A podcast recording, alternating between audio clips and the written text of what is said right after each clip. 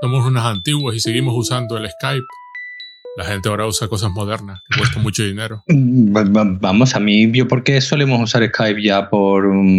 pero vamos, a mí me... Te da igual cualquier cosa, ya lo sé. A mí con cualquier cosa que me llames me resulta... No, hay, hay un par de plataformas online que te dejan, ya sabes, coger el audio y estas cosas. Alex y Marquino graban con una... Es decir, la aplicación... Ojo, no me acuerdo ahora mismo el nombre. Una aplicación, no, con una con una web y entonces eh, cuando voy a grabar con ellos, ellos me envían el enlace y ahí ya me conecto directamente y eso graba el vídeo, el audio y lo graba. Sí, está muy bien porque, porque bueno, en nuestro caso no hay problema. Syncrast.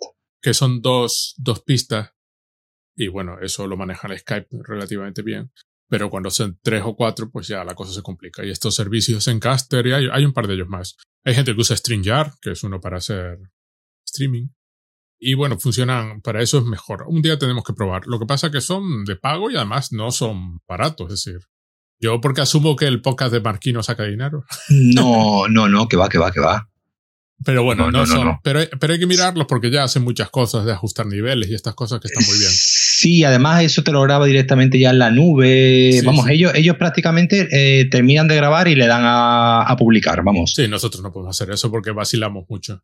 Tiene, no, no, claro. Tiene, eh, tiene la, como una aplicación que le pones ya directamente la cortinilla de entrada y de salida y, ya te la coloca y los porta ya normalizado y no sé cuántos. Es que en el caso de Cliffhanger es un podcast en el que todo vale, con lo cual. Claro, claro, ahí no, no, bueno, ahí el otro día, el otro, el otro día estaban grabando y estaba, y le pasó, dio la casualidad que a los dos, porque los dos tienen perro y perra, la perra de uno se puso a, cagar en medio de. Pues Alex tiene una perra que está la pobre ya ciega y. Mm, ya, bueno. Y tal, y, y, al otro se le puso a vomitar al perro en medio del podcast. Y entonces, pues quedó todo como muy espontáneo de, Pues mira, no te vas a creer justo en que está ahora mismo en la web pjorge.com viendo eh, post de 2010 porque el otro día empezamos a ver Lost con Martina. Ajá. Estás viendo mis, mis, mis, posts de la claro, no, no, y, y, estaba, y me, me, acordé, digo, digo. No, sexta, sexta temporada. De la sexta, la sexta, sí, sí, es lo que estaba, es lo que estaba, justo, justo es lo que estaba mirando mientras esperaba que. Mira, empezamos el otro día a verle y vamos, vamos ya por el episodio 20, 19, 20. Vamos, estamos oyendo a, a, tres episodios por día porque ahora mismo ya no quiere ver, no quiere ver otra cosa. ¿Sabes lo más asombroso de Lost? Que todavía se sostiene. Se sostiene siendo una serie de su época y se nota la narrativa de veintitantos episodios, se, ve y se ve que están pensados, pues con su, pues que es una cosa, claro, que ya hoy en día no, nos olvidamos, con las pausas para los anuncios, muy, muy bien marcadas. Sí, todas esas cosas que tú dices tú, hostia, ¿verdad? Es que la televisión antes era, era, así, Y, era así con, con estos eso, con esos cliffhanger incluso dentro del mismo dentro del mismo capítulo, ya no ya no al final del capítulo, sino el cliffhanger en medio del capítulo porque ahora vienen los anuncios y la gente tiene que seguir enganchada. Pero sí, sí, la serie aguanta perfectamente. Vamos, ayer, ayer vimos, eh, vamos, vamos por el de los números. Eh, el primero ya cuando nos cuentan la historia de Hugo y, la primera vez que ya aparecen los números. y el de la lotería. Y ayer vimos el de, bueno, y el de el de John Locke cuando ah. queda con el padre, cuando queda con el padre que le tima con lo del riñón. Ese fue el que vimos allí. Con lo que digo, estamos ya en el 18-19 de la primera temporada y llevamos, vamos, ni dos semanas viéndolo, pero claro, ahora ya, pues obviamente, eh, cada vez que termina un capítulo, nosotros siempre decimos, Martina, nosotros tenemos que esperar una semana. Sí, sí, sí. Tú puedes coger ahora, ver el siguiente. Pero, pero, ¿cómo podíais esperar? ¿Cómo podíais esperar? bueno, pues y si lo querías ver así como lo estás viendo ahora, había que esperar a que estuviese en DVD. O descargárselos todo. Claro, descargártelos todos al final en junio o en mayo cuando terminase la, la serie. Pero claro, ya, yo ya le estuve contando, digo, me claro, digo, ten en cuenta que salió en una época muy concreta donde, donde Internet ya tenía, digamos, la capacidad de poder... Eh, es la primera serie que sufrió análisis en Internet.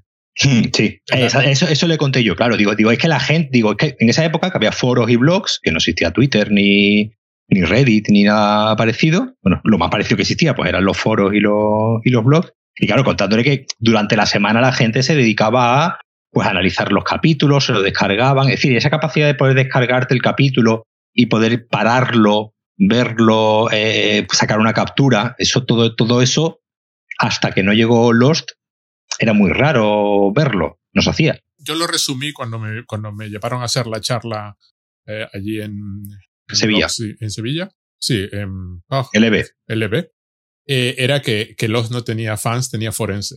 Claro. Tenía gente que la. Y fue una de las. Si no la primera, es la que construyó ese tipo de fandom, Sí. ¿no? La que, la, que- y además lo, lo aprovechó y lo usó con los, los juegos de realidad alternativa, ARG, los llamaba Alternative Reality, Reality Games y cosas así, que aprovechó eso. Pero, mira, la razón por la que Lost sigue funcionando es la misma razón por la que esta película de la que vamos a hablar hoy funciona. En su día se dijo, se decía de Lost y es tal cual esta película. ¿Te gustaría ver a los personajes de Lost desayunando? Sí. O sea, harías un episodio en que los personajes estuviesen desayunando y lo verías, porque los personajes están tan bien construidos que los verías desayunar y su interacción desayunando sería interesante. Sí. Pues esto lo que pasa es con lo que hacemos en la sombra, que es la película que íbamos a hablar, una película de vampiros de Taika Waititi, que ahora es muy famoso porque hace las películas de Thor. Fue el que cogió a Thor y, en el MCU y lo, y lo convirtió en algo que valía la pena ver.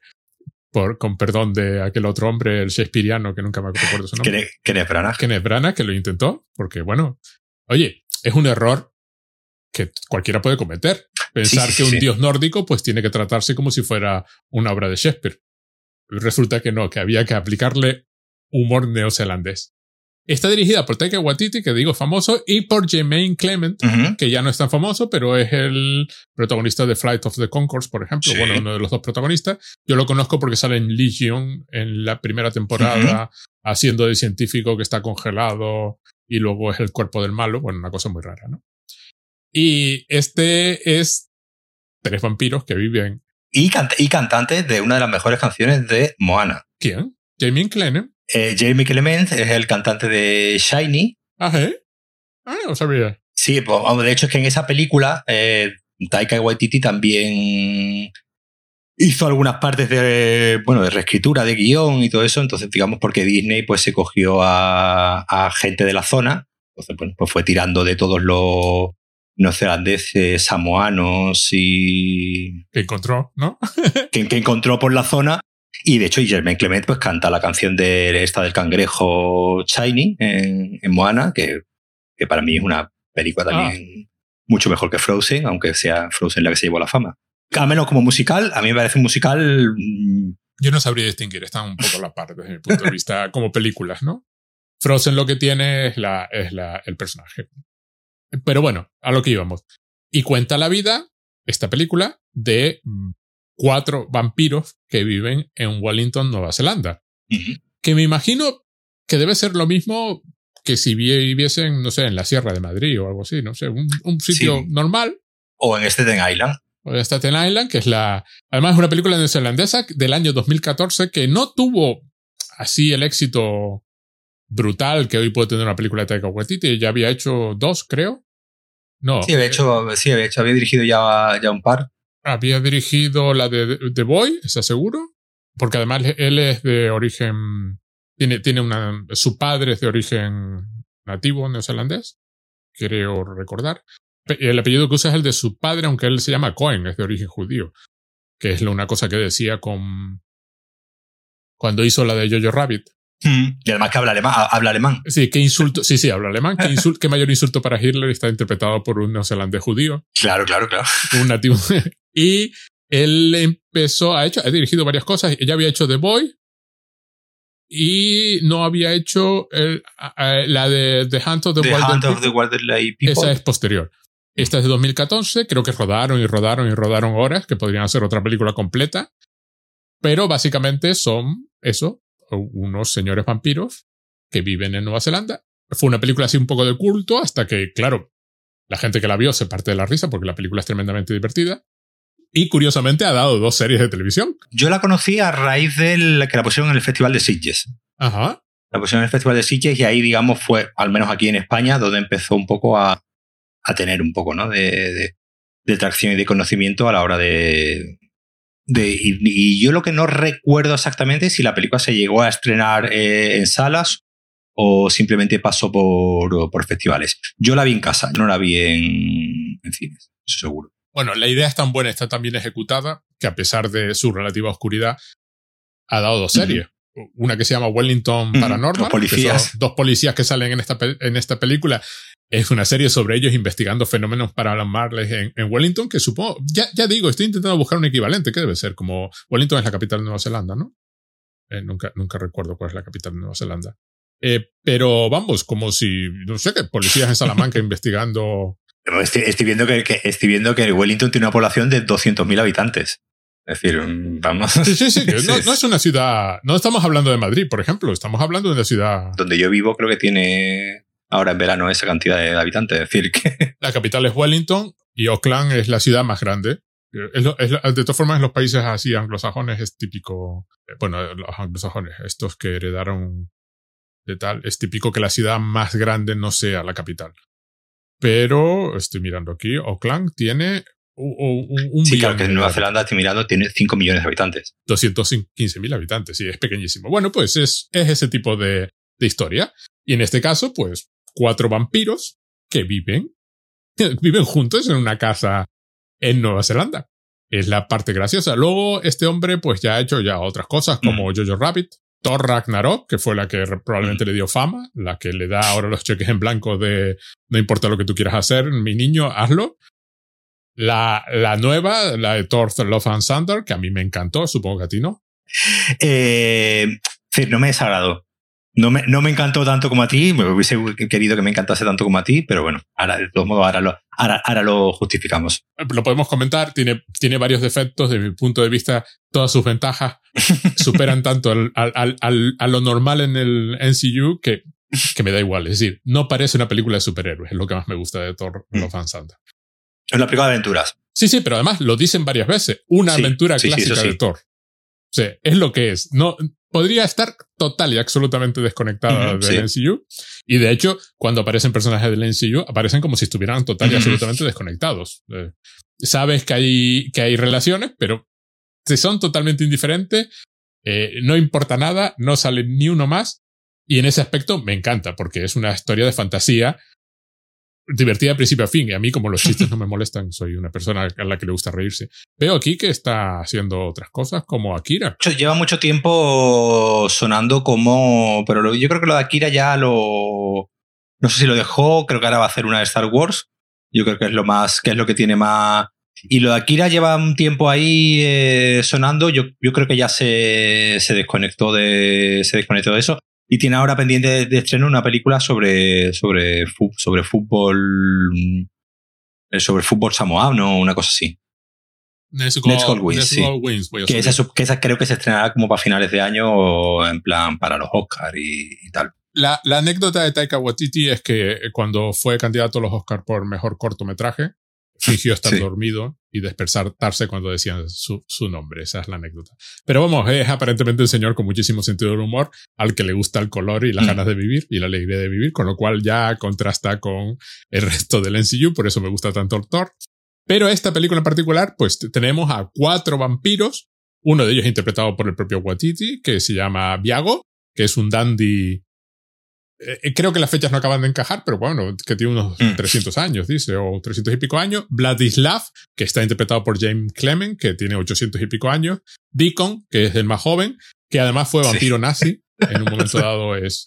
que eso, es eso, un... eso, eso, es algo de lo que tenemos que hablar, porque ahí, ahí se produce un, una disonancia un poco curiosa para hacer un documental, para lo comentamos. Y luego. Peter. Peter, que uh -huh. tiene 8000 años es un vampiro ya, ya, claro, son cuatro tipos de vampiros. El, el Viago es más. Más Lestat, ¿no? Es más, es, es más Lestat, más. Como es Andy, cualquiera de los otros. Es el vampiro que insiste en que hay que lavar los platos y, y poner toallas para no manchar el suelo cuando matas a una víctima y cosas así. Vladislav es más Drácula, es Vladislav, el, el, no sé cómo se dice en español, Vladislav de póker, de póker porque le gustaba clavarle cosas a la gente. Eh, Deacon es más los boys. Que después, que después hay un momento en el que están viendo internet y están viendo Facebook, cuando Facebook añadió la opción esta que era poke. Y hay un momento que el, el, el, humano, ¿no? Que le está enseñando dice, ah, we can poke. Y él dice, yes, poke, poke. Es decir, que que lo de Poke es un chiste que está ahí metido muy bien. Y Peter, que es que va con muchísimo, muchísimo maquillaje, porque se supone que es un vampiro muy antiguo. Pare aparentemente el lore es el de habitual de, de, juegos como La Mascarado,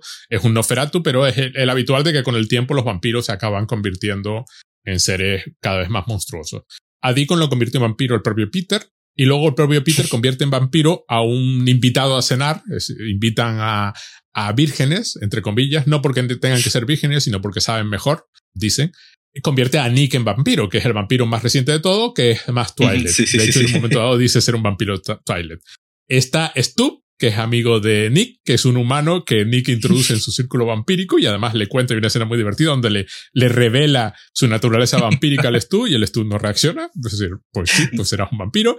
Donde además es un humano, Stu es un humano sonrosadito al que todo el mundo se quiere comer, pero cae también que, que todos aceptan. De hecho, cae, mejor el humano que el nuevo vampiro, ¿no? Eh, con el nuevo vampiro hay muchos problemas, porque además el nuevo vampiro va contando por ahí que es vampiro y al final provoca la muerte de Peter porque le revela su identidad vampírica y su dirección a un cazavampiro que andaba por allí. Un tío que dice, ah, pues yo soy cazavampiro.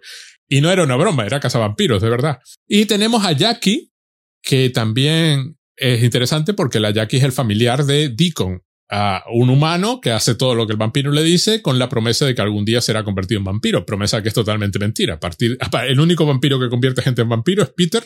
Aparentemente se siente solo y una vez te, te, devora, te ofrece la posibilidad de convertirte en vampiro.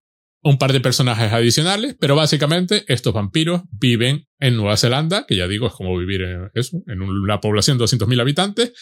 Eh, salen por la noche, intentan integrarse un poquito en la vida nocturna y aparentemente la vida nocturna de, de Wellington está llena además de zombies y otros seres sobrenaturales.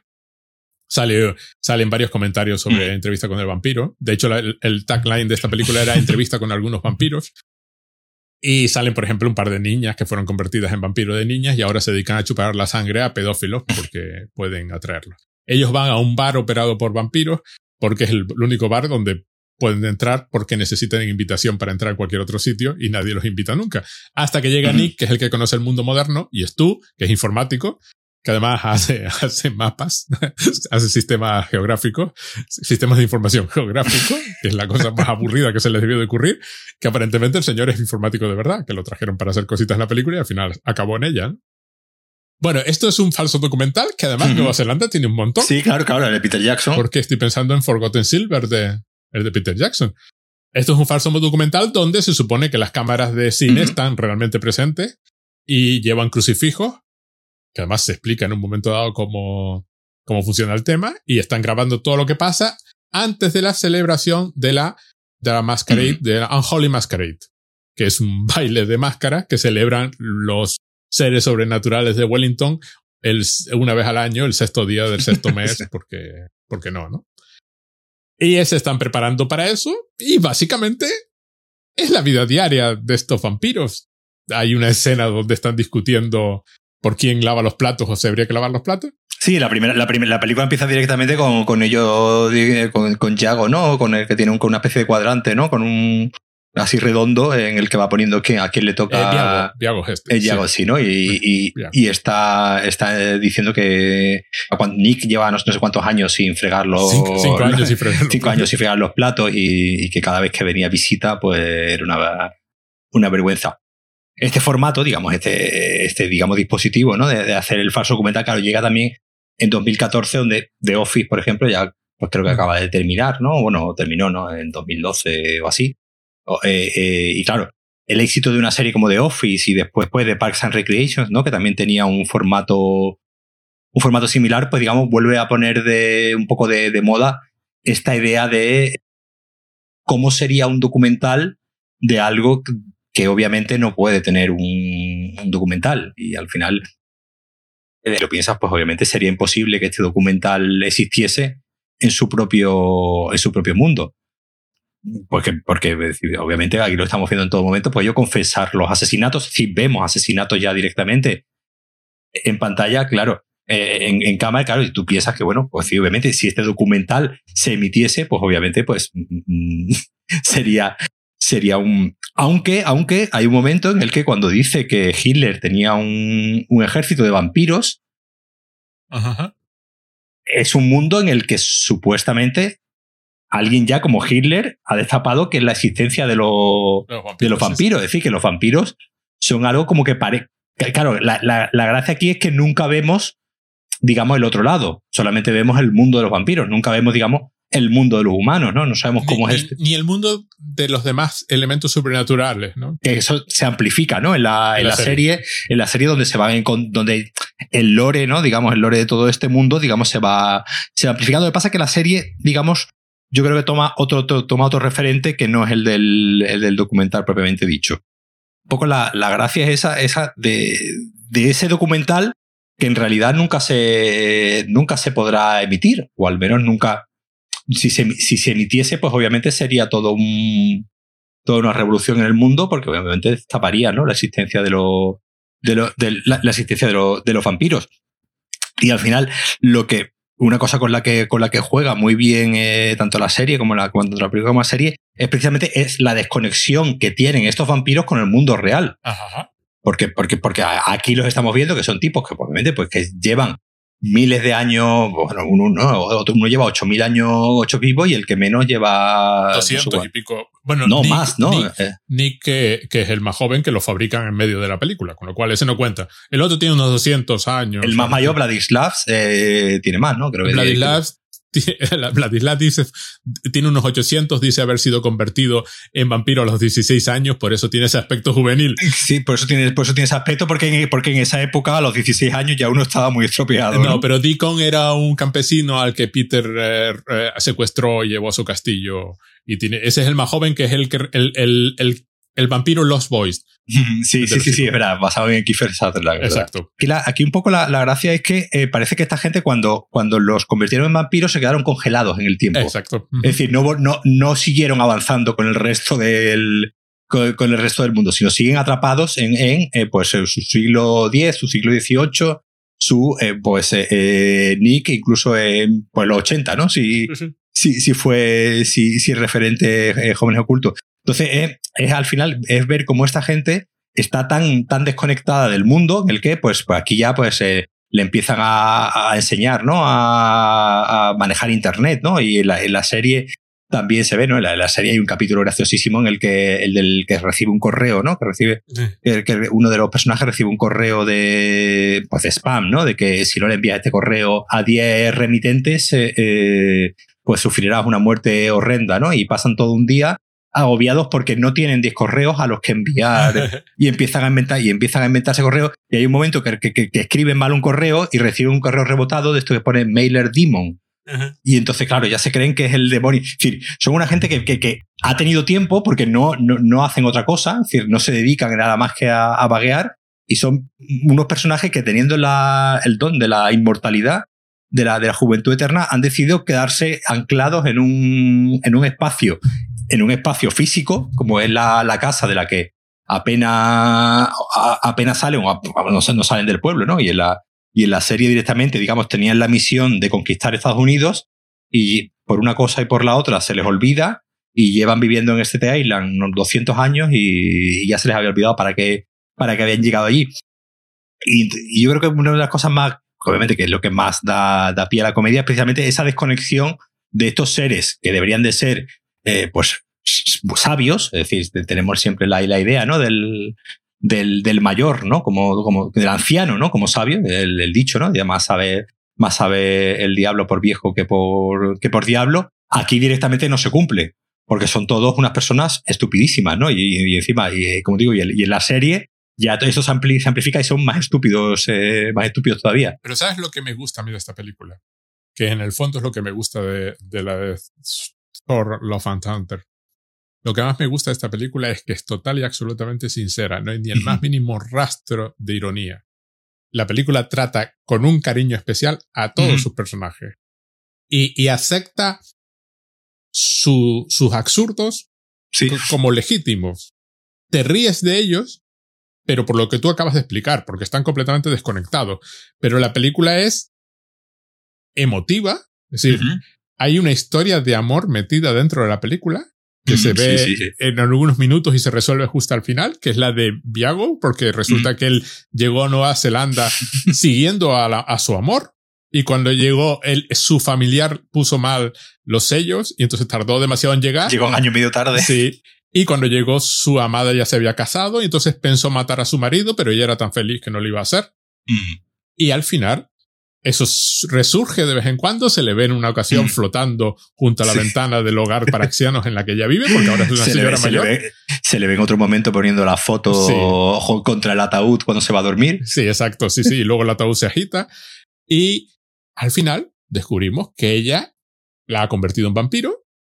Y ahora es una señora de noventa y tantos años convertida en vampiro. Y él dice, bueno, algunas personas dirán, se preocuparán por la diferencia de edad que hace una chica de noventa y tantos años con un señor de trescientos y pico, pero yo creo que veremos que funcione. y es total y absolutamente sincera. No hay... El humor está en la situación, pero no porque estés pensando qué ridículo, sino porque efectivamente lo que tocas decir, hay una desconexión completa. Eh, cuando vienen los policías a investigar que Viago los está hipnotizando continuamente para que no vean lo evidente, los muertos que hay por la casa, y los policías están obsesionados con las medidas de seguridad contra el fuego. Y entonces. Sí, sí, hay un momento que le dicen, vamos a matarlo. Y dice, no, no, espera, déjalos que termine de explicarnos las medidas de seguridad y ya después lo matamos. Y hay un, en un momento dado, hay un, uno de los vampiros está tan enfadado que está flotando en el aire y los policías no lo ven. Y, y sin embargo, nunca es, nunca es eso, nunca es cínica. Nunca es irónica, que es lo que pasa con Love and Thunder. Love and Thunder está llena de chistes, pero nunca es irónica, nunca es cínica. Eh, la historia que está contando la considera la secta como tal. Está contando una historia chorra de una señora que se está muriendo de un cáncer y un dios que está por ahí dando vueltas y a ver si nos volvemos a juntar o no y el amor que quedó atrás y no sé qué. Está contando una historia de relación con total y absoluta sinceridad. Aquí exactamente lo mismo, solo que luego resulta que el pobre Stu, que nadie se quería comer, acaba devorado por hombres lobos en una de las escenas. Que tú cuando piensas que la película es todo gracia y diversión, hay una escena con hombres lobos, porque hay hombres lobos que se comportan como una manada de perros, y, en un momento dado uno de ellos finge lanzarle un palo a uno y, sale corriendo. Lo matan, y los vampiros, por supuesto, se llevan muy mal con los hombres lobos. Vemos varias escenas a lo largo de la, de la película. Pero Stu es un señor que cae también a todo el mundo, que reconcilia a vampiros con hombres lobos.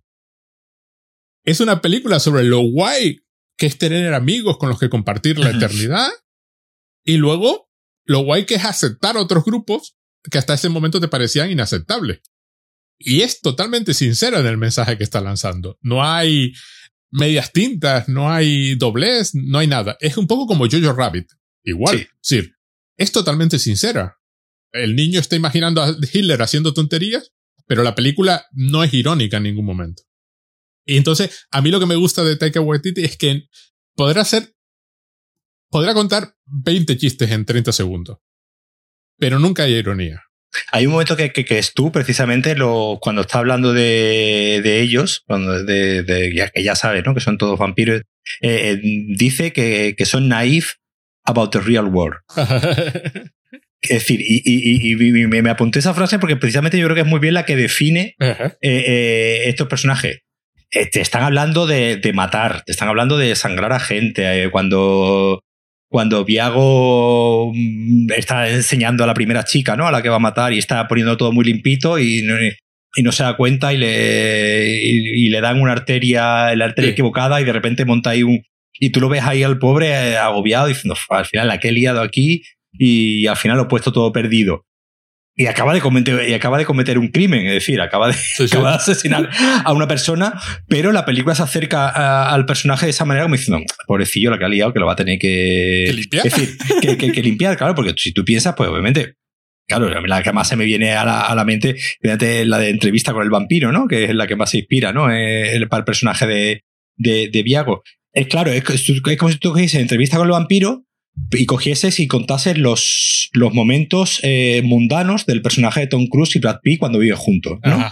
Es como si contases la parte no glamurosa del, del, vampiro, sino precisamente pues la que termina poniendo la casa eh, perdida de... Y la película precisamente se acerca a ellos, se acerca a, en esa cotidianidad, se acerca con mucha ternura. Ya la, la, primera, la primera secuencia del...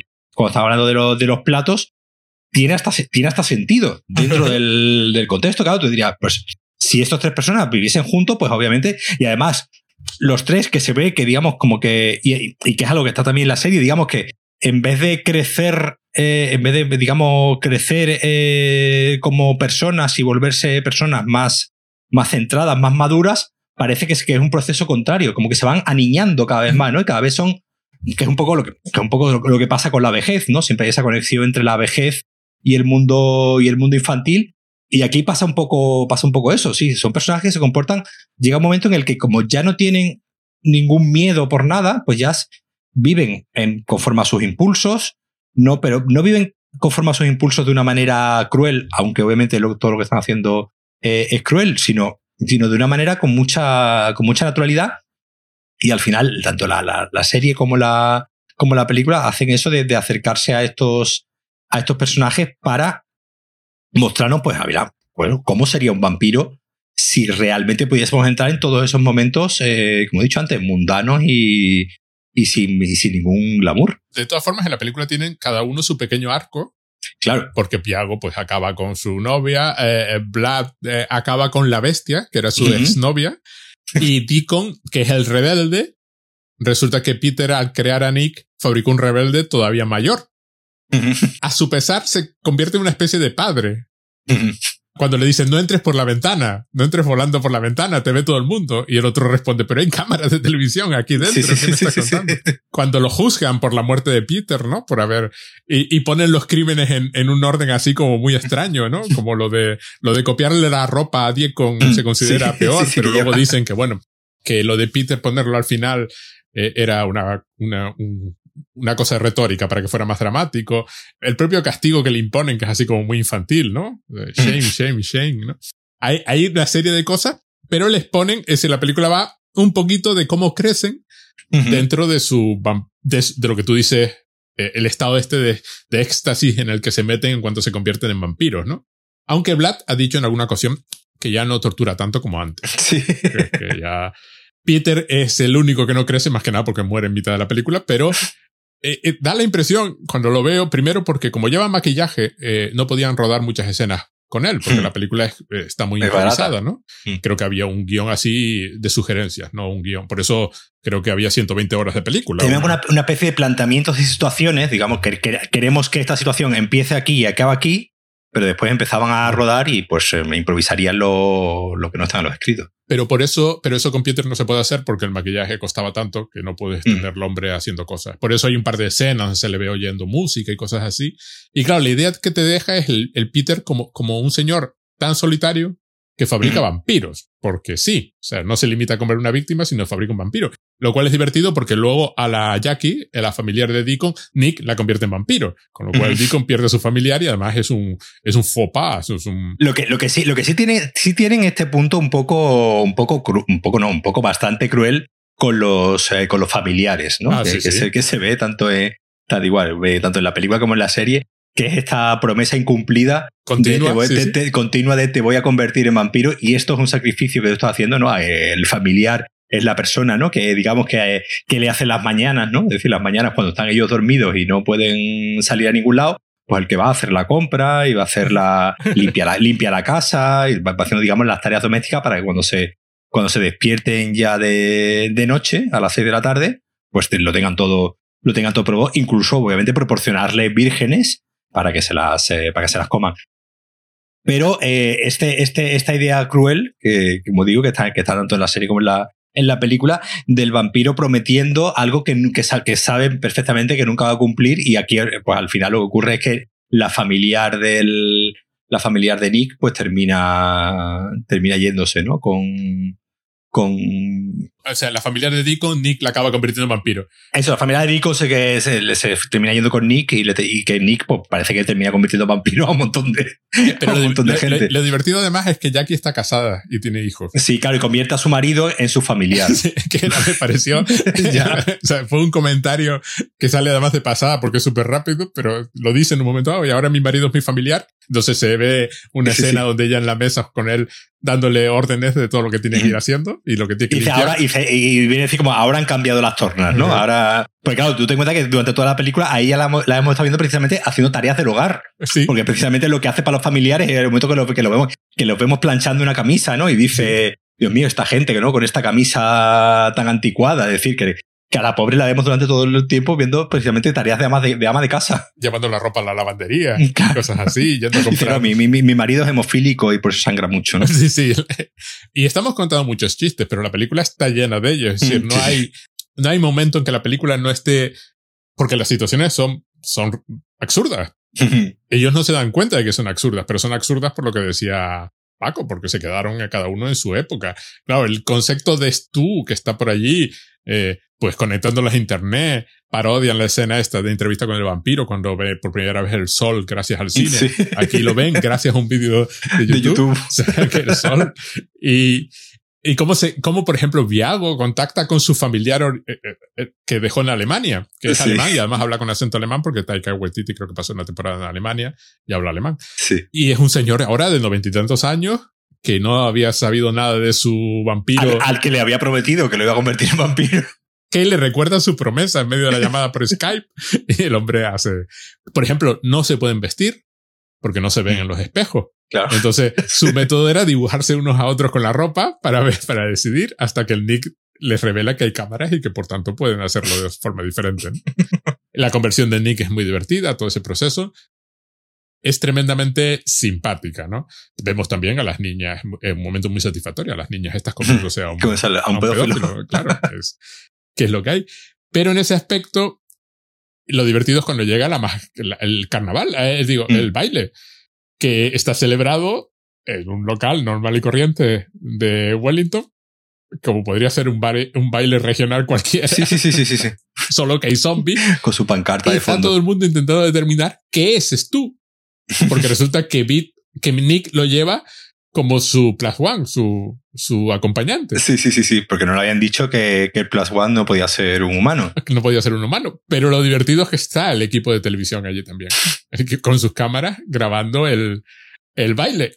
De vez en cuando, o sea, alguien señala el hecho de que hay cámaras. Sí, sí, sí, sí, Por si tú lo olvidas, de que hay el absurdo que tú decías al principio de, de todo el concepto sí, sí. es que hay unos señores con cámara que supuestamente llevan crucifijo uno de ellos muere en el ataque con los hombres lobos porque por desgracia los crucifijos no protegen de, los, hombres, de los hombres lobos pero hay el zombie que es un señor que habla articuladamente. articuladamente sin, problemas y de hecho aparentemente son los zombies jóvenes los que los que hablan mal. Que eso es una idea de la de la película de, de la segunda o la tercera película de Romero donde eh, precisamente los zombies van, van evolucionando. Y luego eh, le preguntas tú si él está predeceased. Sí. Eh, hay todo tipo de seres mitológicos que se mezclan y es donde descubrimos que la novia de, de Vlad que la que él llama la bestia es simplemente una vampira normal y corriente con la que ha mantenido una relación tóxica a lo largo de su vida. Y en un momento dado hay chistes con otra, otros carnavales a los que han ido, en plan, eh, Viago no se entera de nada y se viste de, de Sister Nan 2, de Whoopi Goldberg en, en, Sister Act, en Sister, Act 2, y eh, sin darse cuenta cuál es el problema. Y se quiere disfrazar de Blade, aparentemente, sin darse cuenta. Que por cierto, que es un cazavampiros también, Que sale en la serie de televisión. Claro. Wesley Snipe es un vampiro en la serie de televisión. La, la gracia que, que eso lo, han hecho muy bien es que, digamos, que la, la, serie de televisión transcurre en el mismo mundo de la, sí, sí, de la película. un par de ocasiones. Claro, es decir, entonces hay un momento en la, en la serie en la que pues hay un consejo vampírico donde comienzan a salir pues actores que han hecho vampiros y la reina, ¿no? Pues es eh, Tilda Swinton. Porque creo, que te hablé hace poco, hace un tiempo, de, de, de, esta película, de, la de Jim Jarmus, de Only Lovers Left Life.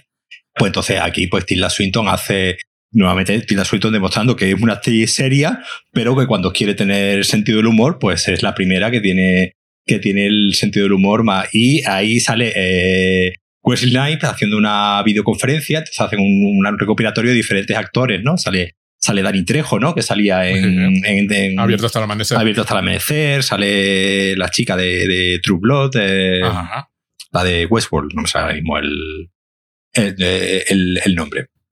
Me parece ser que quisieron contactar, precisamente con, con, Alexander Skargar también, que salía en True Blood, pero estaba rodando no sé dónde y no y no, no puedo. Sale Paul Rubens, que salía, ¿no? En, ah, sí, sí, hombre, en Buffy. En Buffy, en Buffy Vampiro. Y ahí salen los tres, eh, los tres eh, protagonistas de esta, de esta película que forman parte del consejo vampírico que está, que está juzgando a, a los protagonistas de la, de la serie, ¿no? Lo divertido es que el Wesley Snipes que sale en la serie es medio vampiro claro. y caza vampiros. Claro, entonces todos empiezan diciendo, mira, ya está, ya está showing off, ¿no? Ya está, ya está aquí vacilando de que es vampiro, pero le puede dar la, luz del le sol. puede dar la luz del sol, ¿no? Es porque sale precisamente, sale en una llamada por Skype y sale iluminado por claro. la, luz del sol. y, hay y, hay ciertas dudas sobre si debería estar o no, ¿no? En el consejo vampírico, porque es un cazador de vampiros, con lo cual es un, es, es, es Blade, ¿no? Es muy, es, eh, quiero decir, pero incluso el humor meta mm. está hecho así, con sinceridad, ¿no? Claro, no, hace, hace, hacen referencia de que, por ejemplo, de que a Tom y a Brad, pues ya se le ha subido mucho a la cabeza y ya no están para estas cosas. Eh, que no sé quién había avisado a Robert, pero Robert, eh, a Robert Pattinson, ¿no? Porque Robert ya se quiere quitar un poco el tema de los vampiros de, de encima. En esa escena hacen toda una serie de chistes sobre actores que precisamente han, han obtenido la fama, ¿no? con, con, el rol de vampiros que, que al final, pues ese metacomentario a su vez está muy muy bien metido que no se queda no se queda en un simple vamos a meter actores sino que, que hay una serie de comentarios muy muy muy divertidos. De nuevo no es un comentario sobre lo ridícula que es la situación. No no. Es todo lo contrario es un comentario que intenta construir el universo. Es un metacomentario de la misma mm. forma que la serie de televisión coexiste con la película. Sí sí aparecen aparecen, lo, aparecen los tres en el consejo vampírico y después aparecen alguna que, que otra vez. Sí, sí son personajes que existen y simplemente pues son tres a los que le dieron la misión de conquistar Estados Unidos, llegaron a Staten Island, por lo que se les olvidó que tenían que conquistar Estados Unidos y precisamente pues, el primero, el segundo capítulo comienza con que va a venir el, el jefe supremo a investigar a ver qué llevamos haciendo aquí 200, 300 años en Estados Unidos, que todavía no hemos conquistado América y a ver qué es lo que, qué es lo que pasa. Y, ya, y les cuentan pues que tienen conquistado su edificio, ¿no? Y el edificio de, y el edificio de al lado y cuatro calles más, ¿no? De al lado, sí, sí. A mí lo que me encanta es que una película neozelandesa de, que debería de tener muy, muy, muy poco presupuesto y además debió llevar muchísimo, muchísimo tiempo rodarla porque creo que los típicos parones de, de, y además horas y horas de, de rodaje, ha dado para dos series de televisión. Wellington Paranormal también está muy bien porque los personajes son absolutamente tan ingenuos como salen en la película, los dos policías. Es decir, se enfrentan, al menos en los primeros episodios, se enfrentan a todo tipo de conspiraciones y entes extraterrestres, bueno, eh, sobrenaturales, mm. sin que ellos aparentemente sean excesivamente conscientes de lo que están haciendo. O sea, hay una de esta, hay un, una aceptación de la realidad tal y como es, que no, ¿qué es lo que pasa aquí también? Pero yo creo que, yo no sé, no sé si eso será muy, muy neozelandés, porque ahora que, claro, en, en la de Flight of the Concourse hay, hay un poco de eso, hay un poco de eso también, ¿no? Eh, Flight of the Concourse es, es, musical, además. Son dos, es Jermaine Clement, es uno de los, de los protagonistas y son dos chicos, ¿no? Que, que se dedican, pues, son músicos, eh, son, tienen un grupo de folk rock, ¿no? Eh, ahí en Nueva Zelanda y van a Nueva York en busca del, del éxito. Y nuevamente es el contraste de, pues, de estos dos eh, venidos de Nueva Zelanda, que como ya hemos dicho, pues un pueblo, un pueblo, un país de 5 millones de habitantes y, y, y, ciudades más bien pequeñas, que llegan a Estados Unidos con la idea de, de comerse, de comerse el mundo y pues se van dando, pues, se van dando de golpe con la, con la realidad pero siempre con un estoicismo y siempre con un. Con, una idea de no perder nunca el ánimo y, y la capacidad de, de, sorpresa, que eso permanece, permanece aquí. No sé si será esta idea de que Nueva Zelanda, al ser un lugar, digamos, tan aislado, ¿no? Del, del mundo, todos les. Eh, todos les produce sorpresa, ¿no? Y todos les, les parece como algo nuevo, pero sí es verdad que ese, ese punto naif, eh, eh, como digo, estaba también, está también en Flight of the Concourse, y no sé si tendrá algo que ver con el, como digo, con el, con el humor eh, neozelandés en general. A mí me recuerda, hay, un, hay una novela, la novela negra española, hay un personaje clásico que se llama Plinio, que es un policía local de una serie de novelas de Francisco García Pavón, claro. que es el jefe de la policía municipal de Tomelloso provincia de Ciudad Real, que es esta idea de transportar uh, un género a una circunstancias sociales. Hoy es muy habitual, es decir, están las películas, la serie, las novelas y hay una serie de televisión de, de, un, de un investigador medieval, no recuerdo cómo se llama, el, Derek Jacobi es el protagonista, ¿no? Está Carballo de, de Montalbán, este tipo de, de transporte eh, a una realidad completamente diferente a la que, a la construida del género, pues en Estados Unidos, por ejemplo, ¿no? Sí, bueno, eh, aquí en España, eh, en el cine, tenemos el crack de José Luis García. Parece que el, el, mejor ejemplo de traslación precisamente de los, todos los códigos del cine negro a, a la idiosincrasia española. Lo que pasa es que modernamente este tipo de traducciones se tiende a hacer en modo irónico o en modo paródico, ¿no? Claro. por ejemplo, es muy difícil, por no decir imposible, hacer una película de superhéroes a menos que sea Estados Unidos o Japón.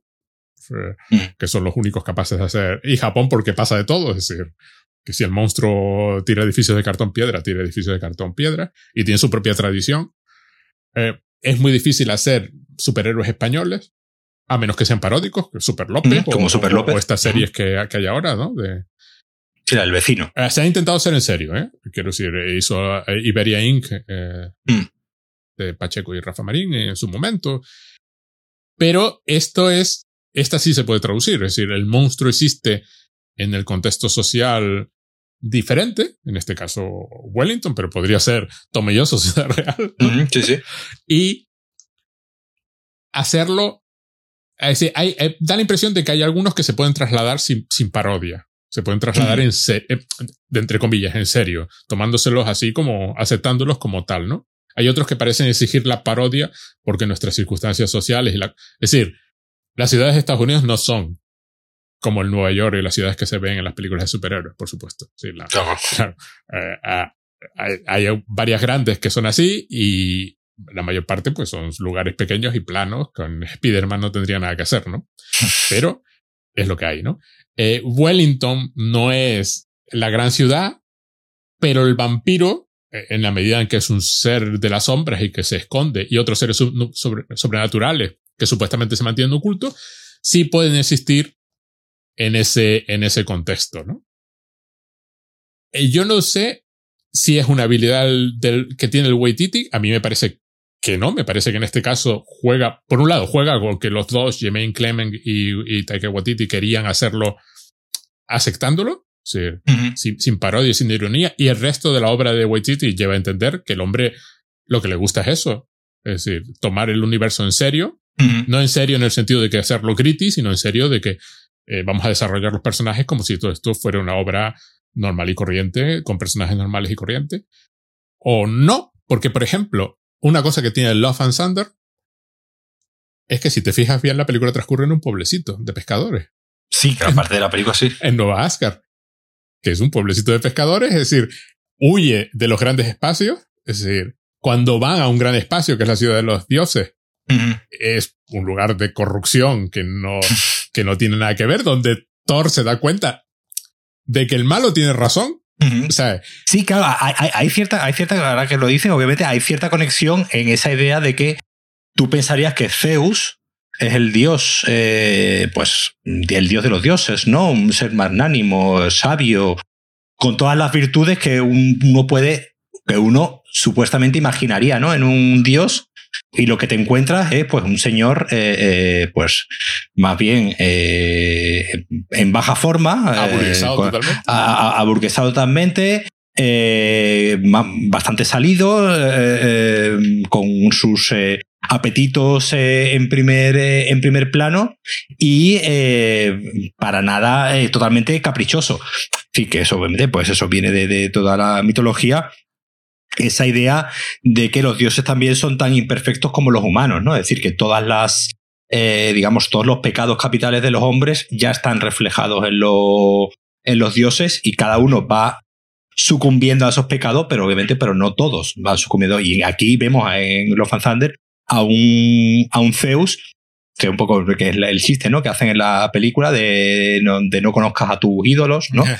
Eh, de precisamente de el poder, es decir, el, en este caso, pues el poder de los vampiros de ser inmortales o el poder de, Zeus ya directamente de ser el dios más poderoso del universo conocido, que sean unas personas, pues, más bien un poco lamentables, ¿no? Que sean personas que, destaquen de, por cualquier cosa menos por su sabiduría, que es la que se le supone, presupone, si nos ponemos ¿no? en, un, en un contexto, por ejemplo, oriental, donde la sabiduría es un, es un valor, ¿no? Me, me, me, me, me, se me viene a la cabeza las películas de, de Ozu, ¿no? De estas de donde el padre es una figura de es una figura respetable y eh, en ningún momento ni se bromea, ¿no? Sobre sobre su, su sabiduría. Aquí no, aquí en tanto en Love and Thunder como aquí en la, en la película de, de la que estamos hablando, esta idea de, del poder, de, de, del tener un gran poder, no te convierte para nada en una persona más, eh, ni, ni, en mejor persona. Tampoco mala persona, no son malas personas, pero son personas, tanto, digo, tanto las de la película como las de la, tanto los vampiros de la serie, son personas con los mismos defectos que tendría cualquier ser humano. Parece que incluso no aprenden ¿no? De, sus propios, de sus propios errores y siguen con sus impulsos además como, si, como te digo, como si hubiese un como si hubiese hubiera una regresión incluso hasta hacia la, adolescencia, ¿no? Bueno, es que son adolescentes los de la serie. Claro, es que son adolescentes, son adolescentes perpetuos. Sí, los de la serie de televisión tienen tantísimo poder, tienen tan poco de lo que preocuparse, lo que tú comentaste antes, que, que no, no tienen que preocuparse. Y en la medida en que no se tienen que preocupar, no hay nada que, en lo que pensar. Pueden vivir sin pensar, es la idea. Menos el vampiro psíquico, que es el único que piensa. Y por un lado, la, la serie, una cosa que me, me resulta, y, y, además, y yo creo que, que, que, también es muy inteligente, es que transforman, el, el, en este caso, el dispositivo narrativo del, del, del, documental, un poco lo transforman y lo adaptan a, eh, claro, al concepto de, de, serie, donde es un reality show ahora. Uh -huh. Ahora ya no es, ya no es tanto un documental como, digamos, algo más parecido a las Kardashian, uh -huh que a un documental al uso, donde vamos viendo cada día, pues digamos, anécdotas que le van ocurriendo a esta gente y cada día pues tienen un, un problema, un problema diferente y pues eh, eh, cómo van lidiando con el día a día y con el día y con los problemas. Pero es que la, la, la serie tiene, hay, hay, aparte de los tres vampiros, es que tiene dos personajes que son brutales, que son el de Colin Robinson y el de Guillermo. Ajá. Y además el, el, el, arco, ¿no? Que las han ido dando desde, desde los. Eh, es que son los dos únicos los personajes con arco. Los demás. Claro, los, los, los demás están. Claro, los demás, como te he dicho, están congelados en, en, en el mundo, están congelados en, en, una época cuando los. Eh, los crearon, pero Colin Robinson, por ejemplo, es un tío que maneja Internet. De hecho, es, es troll profesional de, de Internet y una de las cosas a las que se dedica, que hay un momento ¿no? que se le ve que tiene tres o cuatro portátiles, que está como siguiendo tres o cuatro conversaciones en foros a la vez, precisamente para irritar a, a, la gente y tiene una cuenta de Twitter donde va precisamente irritando a la gente y se ha encontrado que es una nueva fuente, ¿no? De, de porque es un vampiro, sí, que... un vampiro emocional, ¿no? Un vampiro. Es que además es el único que está obligado a salir de la casa. Claro porque, que si, porque si no sale de la casa, no, no puede robar la energía. No, no es tanto que trabaje porque necesite el dinero, como que trabaja porque es un señor anodino. Cuando vemos su dormitorio es, es, lo más plano que hay. Es decir, él sale a trabajar para poder interaccionar con seres humanos y robar la energía psíquica. Es un vampiro psíquico. Te hace sentirte sin ganas de vivir, que es la idea, ¿no? Claro, está obligado a vivir en el mundo, porque si no vive en el mundo y no se relaciona con los demás, no come. Y además, y además yo creo que es el, es, es el personaje que todo el mundo lo ve y todo el mundo ve a alguien reflejado en ese personaje. Es decir, Nadie, nadie nunca se va a ver reflejado en Colin Robinson, nadie nunca voluntariamente va a ver a Colin Robinson y va a decir soy yo, literal, ¿sabes? No. Sí. Pues obviamente sería muy, sería muy triste, ¿no? Que viese a Colin Robinson. Y pensase, y pero, y pensase, pero es, es, eh, que es una de, una de las cosas que más me gusta de la, de la ficción en general, que es poder ver a personajes que en la vida real jamás en la vida se te ocurriría eh, querer conocerlos. Es decir, nada, nadie, nadie querría tener un Colin Robinson cerca, pero obviamente viéndolo de, con la distancia que te da la, que te da la ficción, pues un personaje, pues obviamente muy agradable de, de ver. En cierto modo es un poco como el Michael Scott, ¿no? Es como el, el Michael Scott de Office. Obviamente no, nadie querría tener un jefe como Michael Scott, pero a todos nos gusta ver, ver todas estas cosas que hace. Pues igual, Colin Robinson es el personaje que nunca, y ya después, pues obviamente, todas las cosas que le van ocurriendo y ya el giro que le han dado en esta, en esta nueva temporada, pues ya es el... Y además, como él es consciente de cuál es el mundo, o sea, a mí me parece una de las grandes aportaciones de la serie, Colin Robinson. Como él sabe cómo funciona el mundo y sabe manipular a los demás, manipula a los otros tres vampiros. Claro, claro, claro. Porque los otros son unos ingenuos. Y luego está Guillermo de la Cruz, que es una maravilla de personaje. que vio a Antonio Banderas en, el, en, entrevista con el vampiro y se dio cuenta que un vampiro también puede, que un hispano también podía ser vampiro, ¿no? Eso lo cuenta en el primer episodio y sale una imagen de Antonio Banderas en, en, entrevista con el vampiro. Y esa fue su gran inspiración. Porque claro, a alguien le tienen que poner un arco. O sea, si no se lo hmm. puedes poner a los vampiros que viven en una especie de, de adolescencia perpetua. Nandor vive, Nandor es el Vlad de, de la serie y es un señor que fue un torturador y criminal y ahora es como una especie de gatito. Y hay momentos en que la serie amplía el lore hasta tal punto que sacan una vampira hombre lobo. en, un, episodio, una de las novias de, de Nandor. Eh, quiero decir, hay un, hay tantísimas cosas implícitas en, en la película original. Hay tantas ideas. claro, hay mucha idea sugerida. Exacto. Que precisamente la serie eh, se encarga de tirar del hilo y empezar a desarrollarla. Y bueno, ya, pues eso, el personaje de, de Guillermo, que descubre que es familiar de Van Helsing, nuevamente no, no, no, nos pone en una situación y decir, no, a ver, la novela de Drácula no es una novela de ficción. es algo que es, es, un libro histórico, ¿no? se supone que está contando una cosa. Claro, Van Helsing es un señor que existió realmente, no es una invención de, de Bram Stoker. Es curioso, como una, una película así pequeñita, pequeñita, porque hmm. pequeñita, pequeñita, eh, consigue resonar de tal forma, ¿no? Consigue bueno, en parte porque es tremendamente divertida, para empezar. Y tiene un corazón grande como ella sola. Consigue combinar las dos cosas, que a veces es, algo que yo noto que falla en el humor, ¿no? Sí. ¿Y tú sabes en qué serie se... y la, nuevo, la vuelvo a mencionar otra vez. En la serie que se ve eso muy bien es eh, en The Office. The Office, mm. tú ves la primera temporada y ves la segunda temporada y son dos series completamente diferentes. La primera temporada es traslación, digo, de la Office americana es traslación de los eh, guiones de Ricky Gervais para la, inglesa y es tremendamente incómoda. Es, es, es, la primera temporada, cuesta trabajo de ver de lo cruel que es con, con la propia dinámica de, lo, de, los personajes. Y es a partir de la segunda temporada donde precisamente rebajan ese, ese tono y, y no van a vamos a reírnos de esta gente, sino vamos a reírnos del absurdo de, del, del, mundo en el que viven esta gente pero no nos vamos a reír de los personajes. Y es en ese cambio que hace The Office el, de la primera a la segunda temporada y que hace muy bien eh, eh, eh, tanto la película como la, como la serie, como tú decías antes, vamos a reírnos del conflicto que se crea en estos, con los personajes en su choque, ¿no? Con el, con el mundo, con el mundo real o con el choque entre ellos, ¿no? Los, claro, porque son, son choques totalmente que serían absurdos dentro de un dentro de unos compañeros de piso normales, claro, o sea, el absurdo se amplifica porque son quienes son, son quienes son. Pero precisamente el acercarse a esos personajes con cariño y el no vamos a reírnos de ellos, vamos a reírnos un poco de la, de la situación que se va creando, pero en realidad siempre hay un, un acercamiento cariñoso hacia los personajes. Como digo, eh, yo creo que se, eh, se ve muy bien el cambio de tono de la primera a la segunda temporada de Office y yo creo que eso, lo recuperan lo recupera aquí muy bien precisamente que, que, también lo hacía muy bien por ejemplo Parks and Recreation no el, el, coger y precisamente con personajes que te podían caer mal en un, en un inicio y le han asesinado en mucho humor parece tender a la crueldad sobre todo yo mm. recuerdo el cine de humor de los 90 que era extremadamente cruel sí. ¿no? Sí, sí, sí, sí, sí, sí, los Farrelly. Sí, sí, sí, sí, todas estas, sí, todas estas cosas, ¿no? Y sin embargo, este es un humor eh, mucho más fácil de volver a ver. Sí. Porque yo esta película ya la había visto, la he vuelto a ver y la volvería a ver. De hecho, estuve pensando verla esta mañana otra vez antes de grabar. Yo me volví a la película y me he vuelto a ver la serie.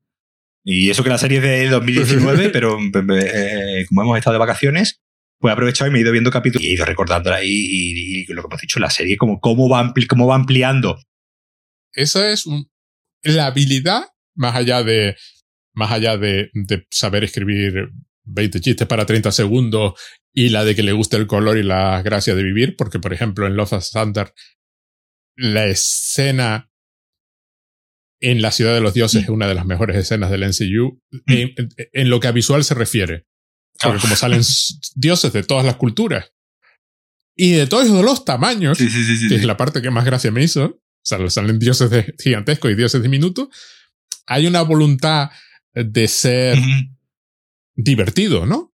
Y amplio y, y bonito que conecta la película, pues claro, con las, con las únicas que son así de Sí. MCU, que son las de los Guardianes de la Galaxia, ¿no? Pero más allá de eso, es esa capacidad para respetar a sus personajes. Incluso cuando se ríe de ellos, es una risa amable, ¿no? Es de que si el personaje estuviese contigo, pues también se reiría, ¿no? Diría, ah, pues sí, qué tontería. Es una, es una habilidad muy difícil que si, de, encontrar la humanidad en personajes que, como digo, nos, tendrían que caer mal o tendríamos que sentir un rechazo hacia ellos y, logran darle una.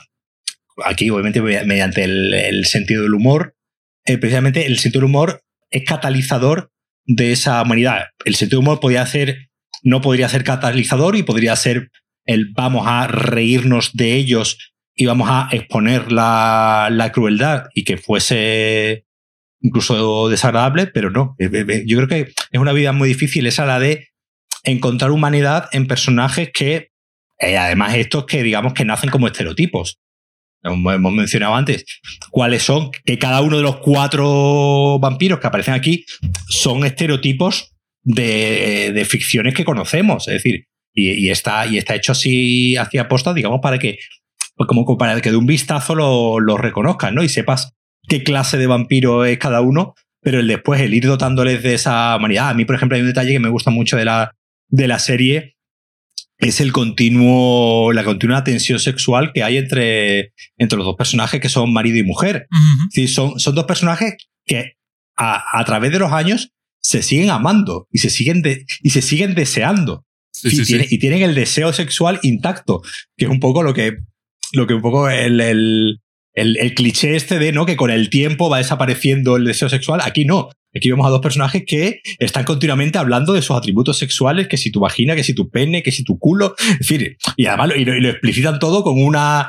Pero no queda nada grosero, al contrario, queda, queda tierno. Queda tierno el ver a, es, a, dos personas, a esos dos personajes que llevan, pues, que, que a su vez dan a entender que son un, matrimonio abierto, en cierto modo. Eh, se da a entender que cada uno va teniendo sus escarceos, incluso bisexuales, ¿no? Él, él con hombres, ella con mujeres, él tiene, ella tiene como una especie de amante a lo largo de los tiempos que va reapareciendo por los siglos y hay un enfrentamiento donde el otro termina cortándole la cabeza siempre, es decir, pero eh, me parece muy bonito, por ejemplo, ahí cómo, cómo, cómo crean ese, ese vínculo entre esos dos, entre esos dos personajes y el vínculo con, con Laszlo, con el, con el Vlad, eh, el, el, emparador. Nandor. Que, eh, perdón, Nando. Con, con, con, Nandor de la, de la serie, uh -huh. que es un poco ¿no? el estereotipo ¿no? de Vlad, de, de Vlad el emperador, al que siempre lo miran un poco, un poco como ternura de no lo vamos a dejar solo. Y no salió ni ¿no? tonto. Y claro, es como, podríamos coger tú y yo e irnos y, y, y, vivir nuestro matrimonio sin, sin estos dos, porque claro, ellos dos se tienen el uno al otro, pero claro, Nandor no tiene a nadie y por eso sí tiene un familiar. Supuestamente se supone que los otros dos también tienen un familiar de vez en cuando, pero no, no acaban de. Porque hay un, hay un, hay un capítulo, ¿no? Donde, donde entra otro familiar y tiene. Y tiene Guillermo, ¿no? Un pique con el. Eh, un, un, pique con el, con el nuevo familiar este que ha, que ha llegado. Pero se supone que eso, los otros dos no tienen ningún familiar. Es decir, Guillermo, aunque sea el familiar de, de Nandor, al final termina siendo de los, de los, de los tres, ¿no? A mí me encanta un, otro detalle que, además, porque, claro, claramente eh, Taika Waititi tiene mucha influencia en la serie. Bueno, de hecho, creo que es. Sí, es productor ejecutivo ¿no? y, sí, sí. y, ha dirigido y dirige algunos ha, capítulos. Ha dirigido capítulos, sí. Es que, por ejemplo, la muñeca. Ay, la muñeca, sí, sí. Natya, la, la vampira, en cierto momento dado, meten su alma, antes de convertirse en vampira, en una muñeca. Y la muñeca es un personaje que anda por ahí haciendo comentarios. Claro, se establece una complicidad entre las dos, precisamente porque, bueno, en realidad son la misma persona. Y a la vez, una diferencia en lo que cada una de ellas quiere del mundo, ¿no? Mm. Porque una es una muñeca de porcelana y la otra es una vampira adulta. Y hay un episodio donde la, la muñeca se va de casa. Y entonces todo el episodio es ir a buscarla se vuelve a dejar traslucir esa ternura, ¿no? Sí, sí, sí, sí. Hay un capítulo, el de, hay un capítulo dedicado a Colin Robinson, ¿no? Donde Colin Robinson llega, lo ascienden, ¿no? Lo ascienden de, en su puesto y llega el pobre hombre muy ilusionado al, trabajo. Él cree que lo van a despedir y resulta que no, que, que lo ascienden, entonces tiene más gente, ¿no? A su cargo a la que poder eh, chuparle la sangre, la, la, energía. Y cuando llega a la casa y, y, le cuenta a sus amigos, a sus compañeros de piso, contento que los otros pasan de él, como suelen pasar de él, y eh, eh, lo vemos al pobre hombre hundido, como diciendo, joder, son mis compañeros de piso y resulta que no, que no se preocupan por mí, ¿no? Y ya, pues se le va yendo la. se le ve la pizza durante el capítulo y acaba siendo, pues, un vampiro hiper, hiper poderoso, ¿no? De tanta energía que va. Pero ahí, por ejemplo, como te digo, ese capítulo precisamente eh, eh, trata de, eh, de, de, este pobre hombre al que de repente sus compañeros de piso tratan con, con poca humanidad, lo tratan mal. Y, y, tú entiendes el conflicto de este hombre, decir, joder, es el, es el, cuarto compañero de piso de esta casa, pero parece que están los tres amiguitos todo el día jugando con el sí, Guillermo sí, sí. Y, y, él es uno que pasa por allí de vez en cuando porque con el también puede chupar la, la, energía a los vampiros. Eso también es, es un detalle. Eh, es un detalle. que, hay, que, hay, un momento que el personaje de, de, de Laszlo le dice que, que, que, aquella vez que me estabas hablando de barcos, yo estaba realmente interesado por lo que estabas contando, pero no podía hacértelo saber porque si no ibas a parar de contármelo. Porque precisamente la táctica es que los aburras. Si los está entreteniendo, pues no, no, no vale, ¿no? Eso, por ejemplo, pasa en la película con el personaje de Nick, que claro, Deacons se comportan todos como adolescentes y, y, y, Nick es el adolescente, definitivamente. Claro, sí, sí, sí. Es el que eh, completa, hace exactamente lo que le da la gana, le cuenta a todo el que se le cruza en su camino que es un vampiro. Eh, por supuesto, les enseña cosas, les enseña, por ejemplo, consigue que entren por fin en un local decente donde hay. Les enseña a, un, a mandar un mensaje con el móvil. sí, sí, y cosas así. Pero eh, es el hijo adolescente y obliga a Deacon a convertirse en padre y se establece una relación paterno-filial sí. sin ser realmente explícita. De nuevo, es decir, son las relaciones entre los personajes sí. los que mantienen en la película y en la serie y en las películas de Taika Waititi, uh -huh. en, en, todas en las que él es director. Por ejemplo, en Jojo Rabbit. Sí, sí, sí, sí. Eh, es exactamente, es la relación que el niño establece eh, con la chica judía que tienen uh -huh. en la casa.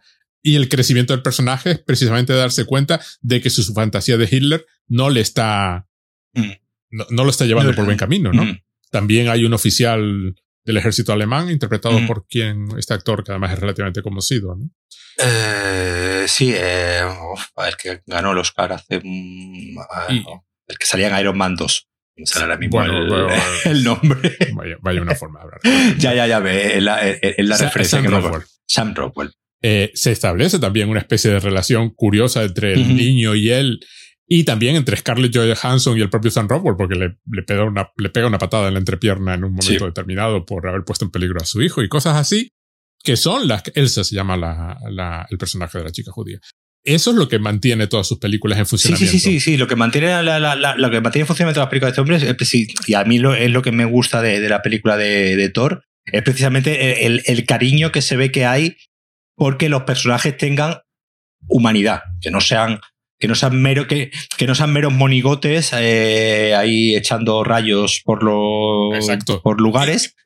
Eso es lo que me hace pensar que Love and Thunder es la menos MCU de las películas del mm. MCU. Es decir, va de lo que tú estás viendo en pantalla. Va de Jane Foster, de Thor. Le da humanidad al hacha. Mm, sí, sí. Por amor de Dios. repente tiene celos. Eh, la, la, la pone celosa a la, a la hombre, es, es, así, es, la, es cartoonish, pero, sí. pero, pero le da. Mjolnir, por ejemplo, también mm. le dota una cierta personalidad.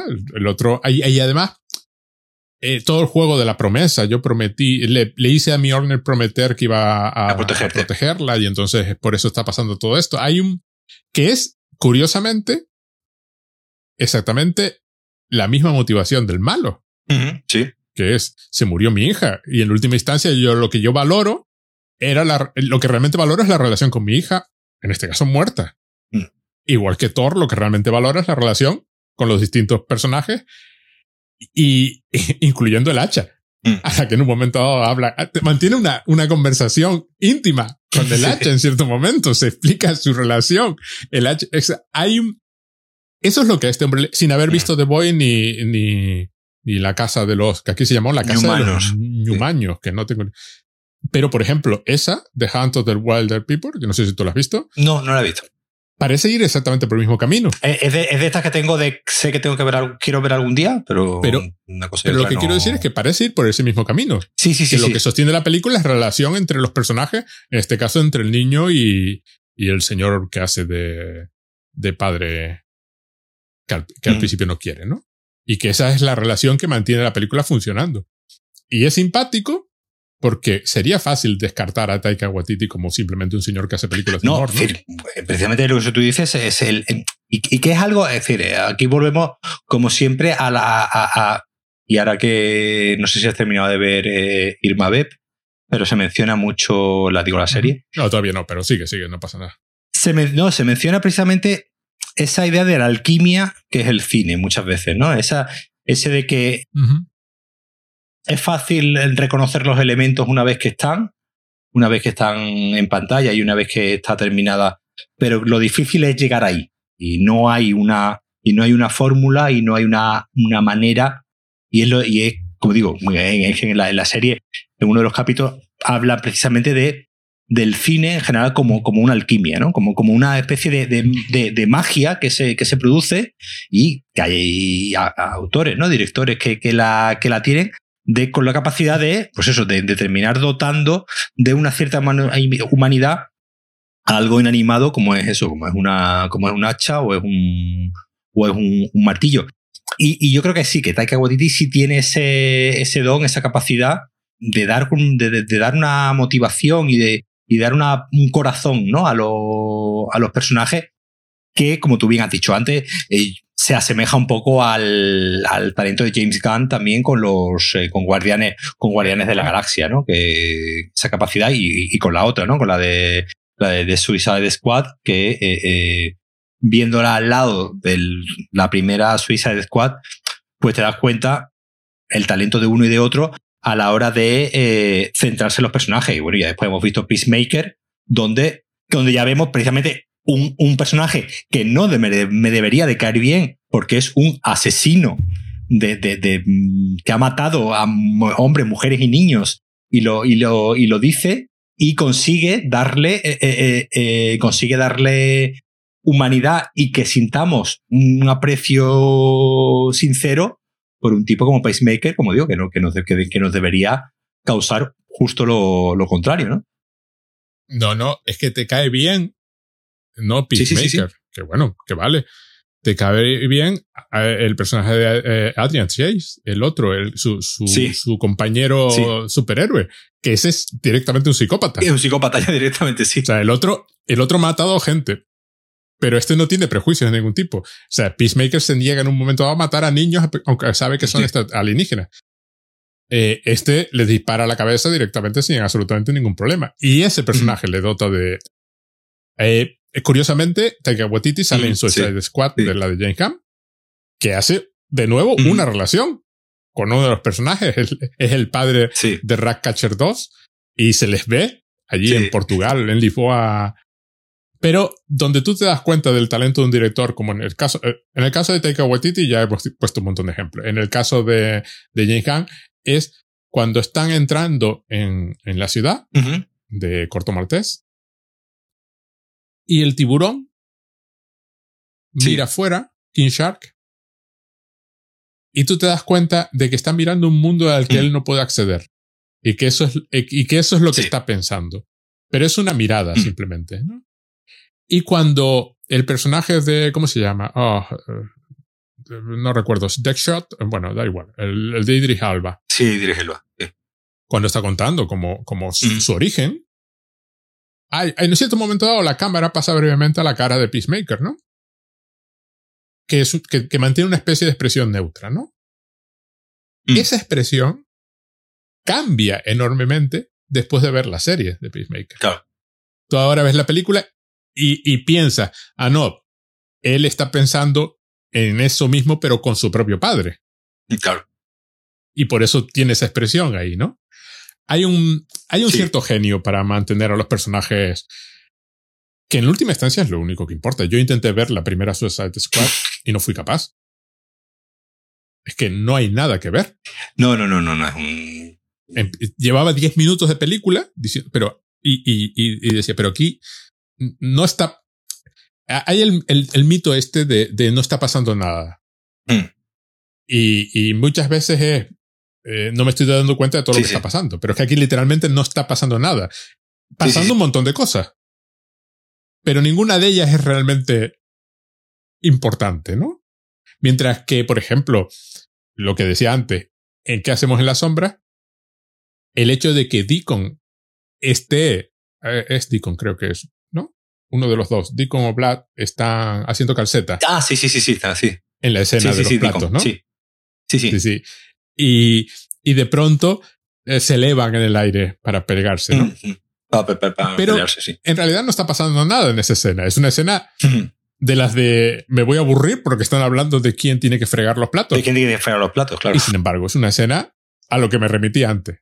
¿Te Sí, gustaría sí, sí, ver a esos personajes desayunando? Sí, estaría encantado. Solo que estos desayunarían, desayunarían gente y entonces a lo mejor no iba a ser, ¿no?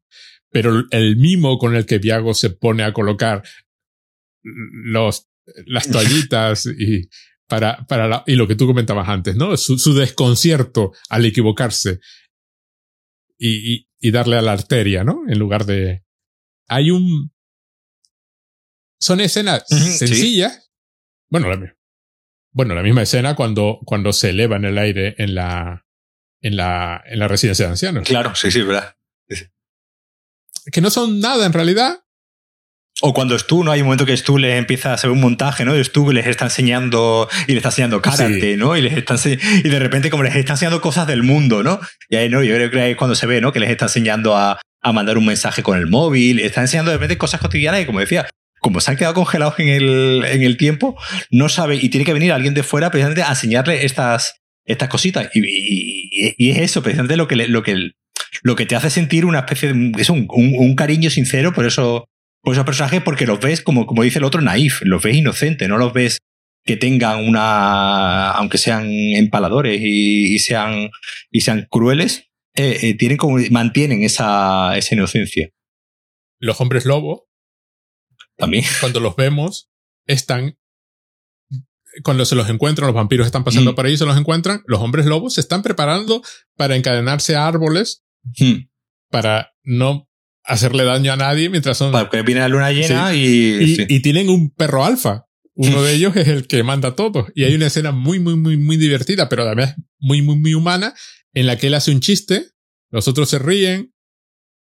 Pero claro, se ríen porque, porque son, él es el perro alfa y luego porque te has reído, pero te ríes porque quieres o porque no sé qué, que es, la- es una duda superhumana en escenas que no son de nada, Sí. pero a la vez son de mucho, ¿no?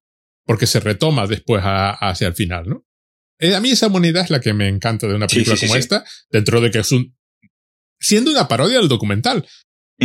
Pero está hecho como si Werner Herzog le da dos cámaras y le dice, mira, ahí hay Sí, los sí, sí, vampiros sí, y vete sí, a sí, sí, hacerlo, sí. ¿no? Vete, vete a hacerlo sin, sin miedo.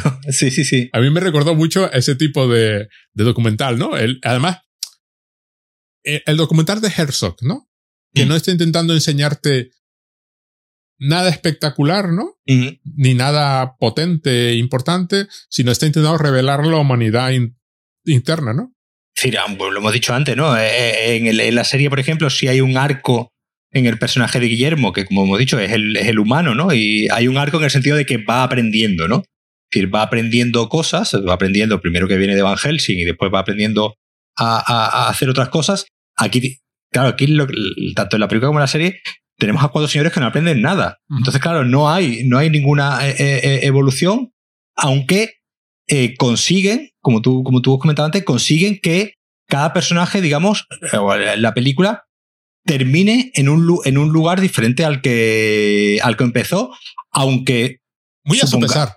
Claro, a- a- a- aunque, aunque, aunque supongamos que podría haber terminado y que la, digamos que la historia sigue, que, la, que, no, que no, es, no es una historia que, que se cierre, precisamente porque, porque, porque es un documental que digamos que pretende precisamente, tiene como una especie de ánimo antropológico, que es, lo que, es lo que tienen los, los documentales de Werner Herzog. No tanto el contar una anécdota o el contar una historia de, de punto A a punto B, sino establecer como una especie de estado de la cuestión, ¿no? De estado de ánimo, de, de esto es lo que hay. Estos son unos señores que viven de esta manera, con estas costumbres, con estos, con estos problemas, con estas inquietudes, y este, estos son ellos. Entonces es un documental, un documental más antropológico, más de personajes, que, que un documental, digamos, que desarrolle una, una anécdota en concreto. Y además termina con la nota de esperanza de que hombres lobos y, y vampiros se empiezan a llevar bien por intermediación de Stu, que es, durante la mayor parte de la película, un personaje que parece estar simplemente existe. De fondo, sí, existe para que los otros comenten qué bien nos caes tú.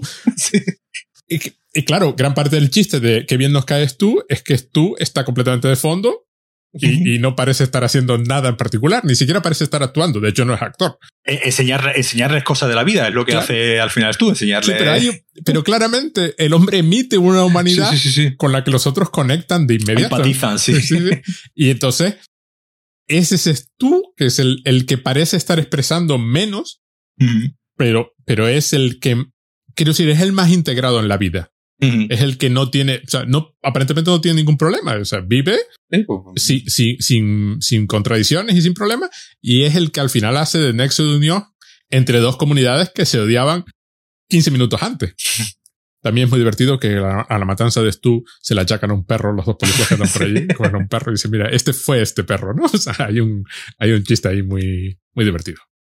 Bueno, Paco, a mí me parece una película divertidísima. Yo creo que vale muchísimo. A pesar de que hemos contado chistes, hay muchísimos más. Hay muchos más que no hemos contado y, tienen mucho más gracias visto y contados con nosotros. Sí, sí, sí. Y, aparte de que la película vale la pena simplemente como por la historia que está contando, construida en el, montaje. Esto hay que decirlo. Sí, sí, sí, sí. Eh, como, como he dicho antes, eh, le daban las, eh, las escenas y, prácticamente lo, improvisaban todo hay que servir también. Sí, yo creo que, tanto, tanto, tanto, de Katake Watiti como, como Jermaine Clement son, son, son, actores que eh, precisamente son estas personas que tú las ves y ya nada más que la, la, la, presencia ya es graciosa, porque son personas que físicamente tienen un algo, tienen un, algo de payaso, ¿no? Que, que, ya físicamente cualquier cosa que dicen eh, es eh, graciosa.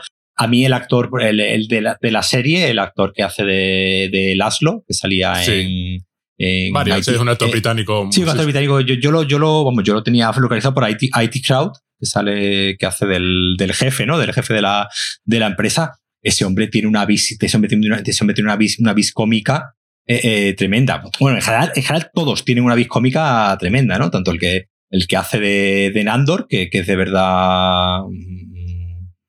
Bueno, pues estoy viendo que es británico, pero el hombre se llama Kavian Novak, es decir, que tiene que ser. Hombre, tiene que tener cierto aspecto. Tiene que tener cierto origen, eh, cierto origen balcánico, ¿no? Sí, pero por, más que nada por, eh, porque el personaje lo exige.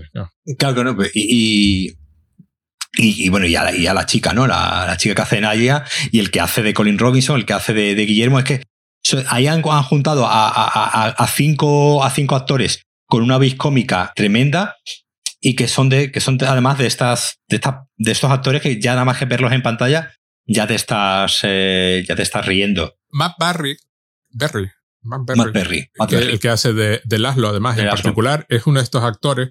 Le pasa lo mismo a, a Taka Waititi y a, a Jamin Clement. Pueden estar contando el mayor absurdo del mundo mm que, lo cuentan como si fuese perfectamente razonable. No hay. Sí, sí, sí, sí. Yo este, a Matt Berry, lo conozco de una serie que se llama Dark Marenghi Dark Place. Dark Marenghi's Dark Place. Es una serie de televisión británica, no recuerdo cuántos episodios, pero básicamente la idea es la siguiente. Es una serie de televisión hecha en los años 80, durante un momento en que no recuerdo por qué no había nada para emitir, eh, no, hecha en los 80, tan avanzada para su época, porque el actor este Dan Marenghi dice que el, que el, que el subtexto es para los idiotas, que todo debe ser contexto, y que tan avanzada su tiempo y revelando la realidad del mundo, que en su momento no se pudo emitir. Mm. Pero en los 2000, a principios de los 2000, pues se emite porque en un momento, cierto momento dado no hay programa y entonces emiten este. Eh, sale también el otro de IT Crowd, no recuerdo cómo se llama. Vale, es una serie hecha en los 2000, a principios de los 2000, 2004, 2004, entiendo. Como si fuese una serie de los... Ah, Richard Ayoade. Ah, sí, ese. Como si fuera una serie de, eh, de televisión de, mm, de los 80. Ah.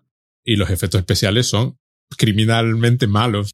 pero deliberadamente criminalmente malos. Entonces cada episodio es un hospital, la típica serie de hospitales donde cada episodio va de una cosa completamente diferente y es una cosa sobrenatural absurda eh, pues no sé, con platillos volantes y con demonios del infierno y con no ah, sé estoy, estoy, viendo que son seis episodios nada más. Seis episodios. pues, pues me, la, me, la, voy a buscar ya.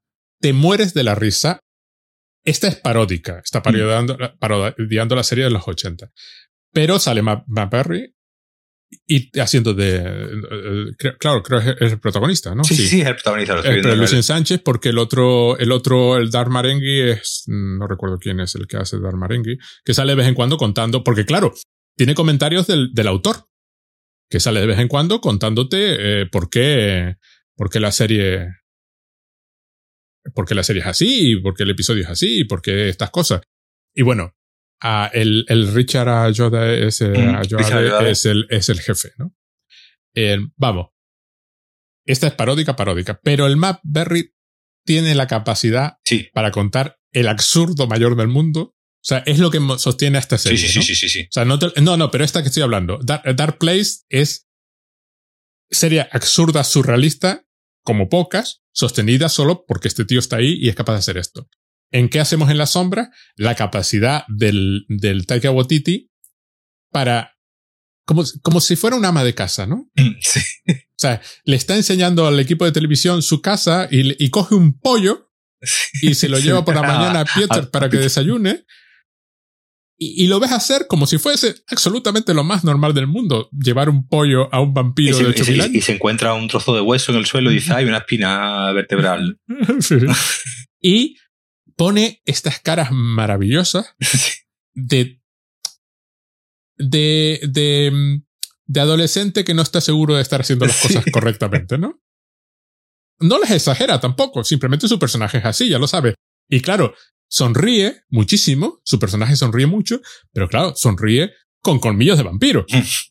Entonces, claro, provoca este efecto, eh, mientras que el, el Jamin Clemens eh, tiene esta capacidad para contar las cosas manteniéndose completamente hierático y a la vez transmitiendo. Además, como tiene la voz así ronca, que, que suena serio, ¿no? Lo que te está contando. Sí, pero además hierático, pero transmitiendo, que es lo que le pasaba sí, en Flight of the Concords, que tú- este, el tío es... Pero, por ejemplo, actúa muchísimo con el cuerpo, ¿no? Sí, sí, sí, sí, sí. Es que los actores de comedia, cuando actúan bien con el cuerpo, mm, eh, se convierten ya en algo. precisamente porque la comedia. No, no, no, no, no, tan- no tanto de cuerpo en el.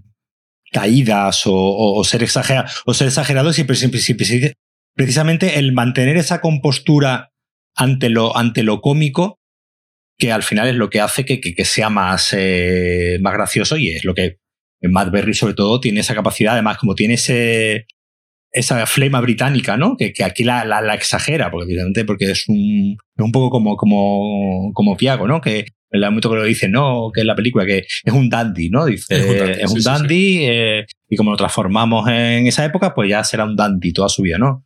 Un poco el personaje Matt Berry de, de Laszlo es un poco también, un poco ese, ese dandy. Y claro, y, como, y, y con ese acento británico tan, obviamente tan, tan, tan británico y tan, y tan suyo, que hace que todo lo que está contando, aunque no tenga apariencia de que es cómico, produce una, una, una comedia precisamente por la, por la fisicidad que tienen, que tienen todos los, los personajes. Y el, y el personaje de la, de la chica de Nadia, esa, esa ilusión, conten- Sí, esa con ilusión todo, sí. con la que lo dice todo y todo, todo, eh, hasta cuando se enfada, ¿no? Hasta cuando se enfada, se enfada con... Sí, sí, es encantador así. de, for- de forma muy, muy vehemente y muy, y muy exagerada, pero a la vez también muy, muy tierna. Y al, y al final es lo que, es lo que tiene, ese- esos personajes que, que son los que hacen que, que esto se mantenga. Más allá, de, más, allá, más allá de las anécdotas y de los chistes. Exacto. Eh, Taika Waititi, eh, Waititi actuando, por ejemplo, también es muy así. En Suicide Squad, su personaje es un señor que, que controla ratas y duerme con las ratas y las ratas son grandes tipos porque, claro, son despreciados igual que nosotros somos despreciados y dotan a, un- a, a una anécdota de cierta, de cierto nivel. El Hitler que hace en Jojo Rabbit, otro cuarto de lo mismo. O sea, lo ves ahí corriendo, an- animando al niño y es, y en, en Free Guy, Sí. Que es el antagonista, el, el, ahí, estuve, ahí estuve, ahí le, estuve viendo el otro día una entrevista de él que precisamente que hablaba de, de sus papeles como, como actor y decía tanto que tanto, por ejemplo, que tanto para Jojo Rabbit como para Free Guy no se había documentado nada. para, para interpretar a Hitler directamente no vio nada de Hitler voluntariamente, ni quiso ver nada, ni quiso leer nada, ni quiso, dice, decía, básicamente decía, no le voy a dedicar más tiempo del necesario a este, a este señor, ¿no? Y voy a interpretar a Hitler como a mí me parezca, ¿no? Y en Free Guy, ¿no? Que interpreta, pues digamos así a un, un magnate, a, un magnate de la, pues de, de, internet, ¿no? Una especie de, de mezcla entre, ¿no? entre Mark Zuckerberg y Elon Musk, que totalmente desquiciado y fuera del mundo, pues igual, ahí dice que, que por un momento pensó en decir, bueno, voy a, voy investigar sobre estos personajes, voy a ver qué es lo que hace, y dijo, dijo, no, no, esto es muy, esto es muy, muy cansado, voy a hacer como yo pienso que, eh, que sería, digamos, la, digamos, entre comillas, la parodia de un CEO de una, de una gran empresa de tecnológica. Y ya está. ¿no? Entonces, me, hace mucha gracia esa idea de darle humanidad a los personajes precisamente documentándote lo menos posible, ¿no? Que, al, que, es, lo contrario que lo que hacen muchas veces los actores profesionales, ¿no? De me leí no sé cuántos libros y vi, y vi decenas de vídeos y, para saber lo que se sentía haciendo CEO de... Y este dice que no, que precisamente lo que él quiere es el darle una humanidad al personaje no, que no venga precisamente del conocimiento, sino de la, poco también de la, de la improvisación y del, y del instinto, ¿no? Y de, y aprovechar más lo instintivo como, como actor que lo, que lo estudiado, ¿no? Pero en Free Guy, por ejemplo, es una de las luces que brillan en la película. Él cada vez que sale. O sea, cómo va vestido, cómo se mueve, su superpotencia, ¿no? la, que proyecta, que es, o sea, es un personaje completamente diferente a, ah, al resto, sí, sí. ¿Cómo se sienta? Sí, sí. Hay un momento en que se sienta en el suelo y, y claro, tú ves a, a un Ryan, a este señor, ¿cómo se llama? Ah, el protagonista. Ah, siempre Ryan Reynolds. Ryan Reynolds, que siempre hace de Ryan Reynolds. Sí. No importa de qué esté haciendo. y, y, ya lo tiene perfeccionado. Sí, Su Ryan Reynolds se sale de fábula.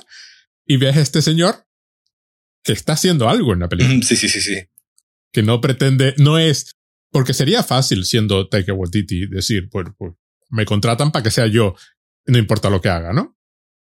no, voy, a crear, voy a crear un personaje que además, aunque tenga relación con algo del mundo real, voy a uh, inventarme, me lo voy a inventar. Y va a tener, va a tener su cosa, ¿no? Va a ser, va a ser personaje, va a tener sus rasgos y sus características. Va a trascender el estereotipo, que es lo que, que, es lo que el, yo creo que sí consigue hacer muy bien. Venga, valora. No, no, ya, ya, ya, hemos valorado. Eh, bueno, pero bueno. y además, lo que yo creo que lo, lo, que hemos dicho es que me gusta como una película sirve como punto de partida a todo el lore ¿no? que extiende la, la serie, manteniendo además sus mismas, eh, su mismo ADN, ¿no? que hemos hablado de, de, de una humanidad ¿no? hacia los personajes. Aunque yo te diría que en, en la serie el personaje de Nandor sí es un poco con el que el resto de personajes se ríen. Siempre, siempre hay, siempre, siempre hay. Se ríe el propio Guillermo. Claro, siempre hay, siempre hay un poco, eh, y además el mismo actor, ¿no? Que pues la, la voz esa por, por el pobre, por, claro, en comparación con Matt Berry, que tiene una voz así grave y con un inglés eh, muy british, el otro tiene un acento, un acento balcánico indefinido, además. Indefinido y, una, y, una, voz así un poco apitufada, ¿no? Incluso muy, muy, muy aguda, que obviamente lo último que te, que te, que te, lo último que te da de ese hombre es miedo, ¿no? Que se supone que es lo que te tendría que dar. Entonces, me parece muy, me parece muy, muy bonito y, y, que es algo poco habitual, ¿no? Que lo, que las series que, que se basan, que las series que se basan en películas e intenten ampliar el, el lore vayan a algo más que sea un simple ampliar y aquí yo creo que lo hacen con mucha con mucha inteligencia y como, y como, y como, y como he dicho al, principio, es decir, cogiendo algo, haciendo algo muy interesante, que es convertir todos estos mitos en algo que existe en el mundo real.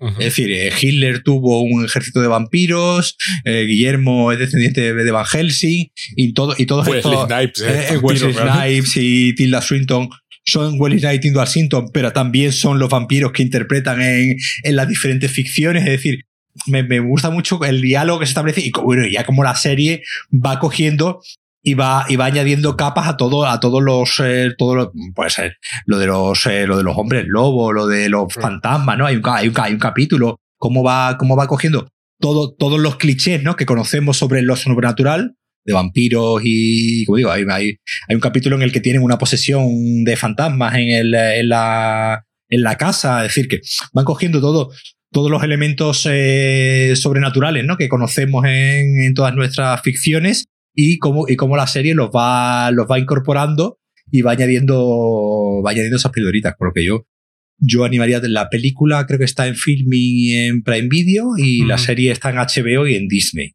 Con lo que hay, ah, que, estar, hay que estar suscrito a las cuatro para, para verlo. La serie estaba en HBO al principio porque era de, de FX y como FX lo compró Disney, compró FX y Hulu, entonces ahora todos los capítulos están en los dos eh, sitios. No, no, me lo puedo creer. El mundo de los contenidos es... La serie está en Disney y en, y en HBO, en los dos lados. Demasiados servicios. Pero bueno, ya hablaremos otro día de eso. Bueno, señor, muchísimas gracias. Venga, pues gracias a, a ti y a vosotros por escucharnos al que haya llegado hasta aquí. gracias. Nos vemos la próxima. Chao.